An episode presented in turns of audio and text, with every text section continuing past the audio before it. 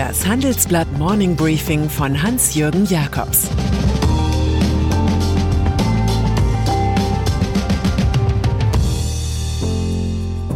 Guten Morgen allerseits. Heute ist Montag, der 4. Mai. Und das sind heute unsere Themen. Das Solo des Rainer Haseloff. Homeoffice als Endstation für Frauen. EU sammelt gegen Covid-19. Im Folgenden hören Sie eine kurze werbliche Einspielung. Danach geht es mit dem Morning Briefing weiter. Refinitiv, der globale Anbieter für die Finanzmärkte mit offener Datenplattform und modernsten Technologien. Refinitiv ermöglicht effizienten Handel, erfolgreiche und nachhaltige Anlageentscheidungen sowie die Bekämpfung von Finanzkriminalität. Refinitiv, Data is just the beginning. Willkommen in der Woche, die manche für historisch halten, weil sie von bedeutenden Lockerungen aus dem Corona-Regime ausgehen. Kurz vor der großen Tu etwas, aber nicht zu viel Konferenz am Mittwoch zwischen Angela Merkel und den 16 Ministerpräsidenten prescht nun einer aus dem Kreis vor. Einer, der so etwas wie das große Spiel der Kleinen betreibt, Rainer Haseloff von der CDU aus Sachsen-Anhalt. Anders als es Bund und Länder jüngst verabredet hatten, erlaubt Haseloff, dass sich in seiner Region von heute an fünf statt zwei Personen außerhalb des eigenen Hausstands treffen dürfen. Auch sollen vom 11. Mai an in Sachsen-Anhalt unter Auflagen wieder Besuche in Alten- und Pflegeheimen möglich sein. Haseloff hat, wie Merkel, Physik studiert, ist aber Ungleichforscher in der Virenfrage. So wird er nun zur 15-Minuten-Berühmtheit der Exit-Bewegung, was naturgemäß heftige Kritik aus anderen Ländern wie Rheinland-Pfalz und Berlin, aber auch großen Applaus wie von der FDP einschließt. Die vielen Geplänkel vor dem Mittwochtermin offenbaren die neue Polarisierung im Land. Den einen kann es bei rund 29.000 Infizierten nicht schnell genug gehen, den anderen nicht sorgsam genug. So hält FDP-Chef Christian Lindner weitere Schäden durch die Einschränkungen für nicht mehr gerechtfertigt. Lindner warnt im Handelsblatt davor, dass die Stimmung in der Bevölkerung kippen werde. SPD-Chefin Saskia Esken betont dagegen, jede Handlung müsse nachvollziehbar sein. Eine zweite, ungebremste Infektionswelle würde alle mühsam erreichten Erfolge mit einem Schlag zunichte machen. Zur symbolischen Schicksalsfrage der Nation wird dabei die Entscheidung, ob die Fußball-Bundesliga Flux wieder starten darf, auch wenn jüngst zum Beispiel zwei Spieler und ein Mitarbeiter des ersten FC Köln positiv getestet wurden. Zum Volksrebell gegen die Restriktionen wird ein Mann aus dem oberbayerischen Wolfratshausen, dem Wohnort des CSU-Ehrenvorsitzenden Edmund Stoiber, Josef Hingerl. Hingerl ist lokaler Golfplatzbetreiber und Golfclub-Präsident. Trotz des in Bayern gültigen Golfverbots will er heute wieder partout loslegen. Ich nehme jetzt mein Grundrecht auf Berufsfreiheit und mein Persönlichkeitsrecht wahr und eröffne den Golfplatz auf mein Risiko. Golfspieler hätten nichts zu befürchten, meint Hingerl, Sie bewegten sich nur an der frischen Luft und betrieben Sport, wie es von der Bundeskanzlerin und unserem Ministerpräsidenten gewünscht ist. Immerhin fünf andere Bundesländer würden Golfen wieder erlauben. In Bayern hat sich einer wie Hingerl Attribute wie Gescheithaferl oder auch Gifthaferl ehrlich verdient.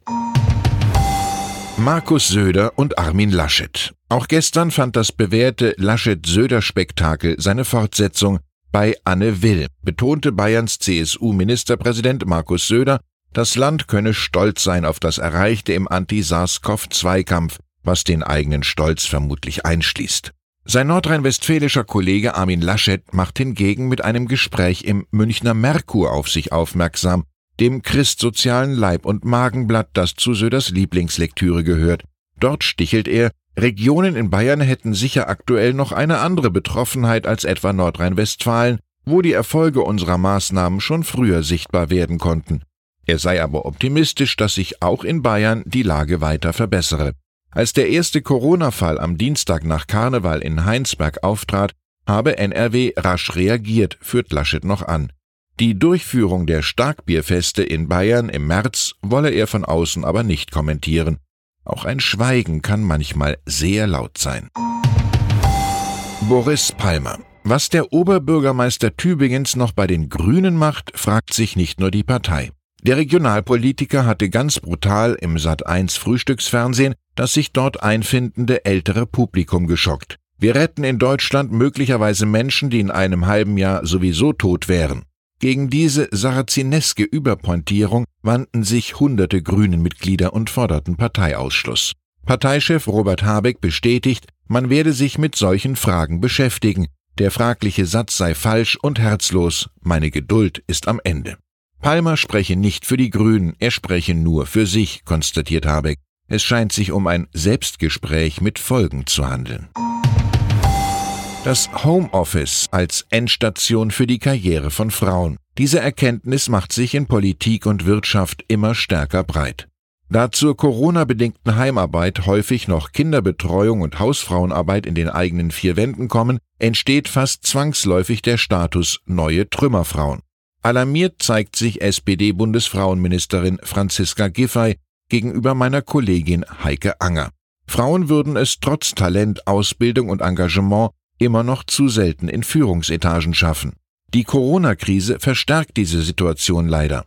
Sie würden nun in alte Rollenbilder zurückgedrängt, so Giffey. Dabei zeige die Krise, dass die Gesellschaft ohne Frauen in schwierigen Situationen nicht auskomme. Es war so etwas wie der Traum von einer besseren digitalen Welt, geschaffen in Deutschland, gerichtet gegen die US-Monopole Google und Co. Doch nun ist nach zwölf Jahren Schluss mit der datenschutzkonformen Suchmaschine Klicks des Münchner Burda-Konzerns. Klicks verzichtete auf ein Tracking der Nutzer. CEO Paul Bernhard Keil moniert fehlende Unterstützung durch Regierungen. Er beobachte, die digitale Zukunft Europas sei in der Corona-Krise noch mehr aus dem Fokus der politischen Agenten geraten. Zugang zum Kunden besäßen nur wenige US-Unternehmen. Die Monopolkosten aber würden insbesondere die Europäer bezahlen. Wir denken bei diesem bedauerlichen Exitus an George Bernard Shaw. Die nicht zu leben verstehen, müssen aus dem Sterben eine Tugend machen. Und dann ist da noch EU-Kommissionschefin Ursula von der Leyen. Von der Leyen ruft heute um 15 Uhr zur großen Online-Spendenaktion auf. Gesammelt wird für die Entwicklung, Produktion und Verbreitung eines Impfstoffs gegen Covid-19 wobei die Europäische Union, die Weltgesundheitsorganisation WHO und viele Staaten kooperieren. Das Serum müsse in jeder Ecke der Welt verfügbar sein, sagt von der Leyen. Eine solche Aufgabe gab es noch nie. Bei der internationalen Allianz fehlen nur die USA. Nicht aber die amerikanische Popkünstlerin Lady Gaga, die ein Benefiz-Wohnzimmerkonzert gab. Wenn alles gut geht, hat die Kollekte am Ende 40 Milliarden Dollar erbracht und der zuletzt farblosen EU-Strategin von der Leyen ein paar Imagepunkte mehr. Ich wünsche Ihnen einen tatkräftigen Start in die Woche. Es grüßt Sie herzlich Ihr Hans-Jürgen Jakobs.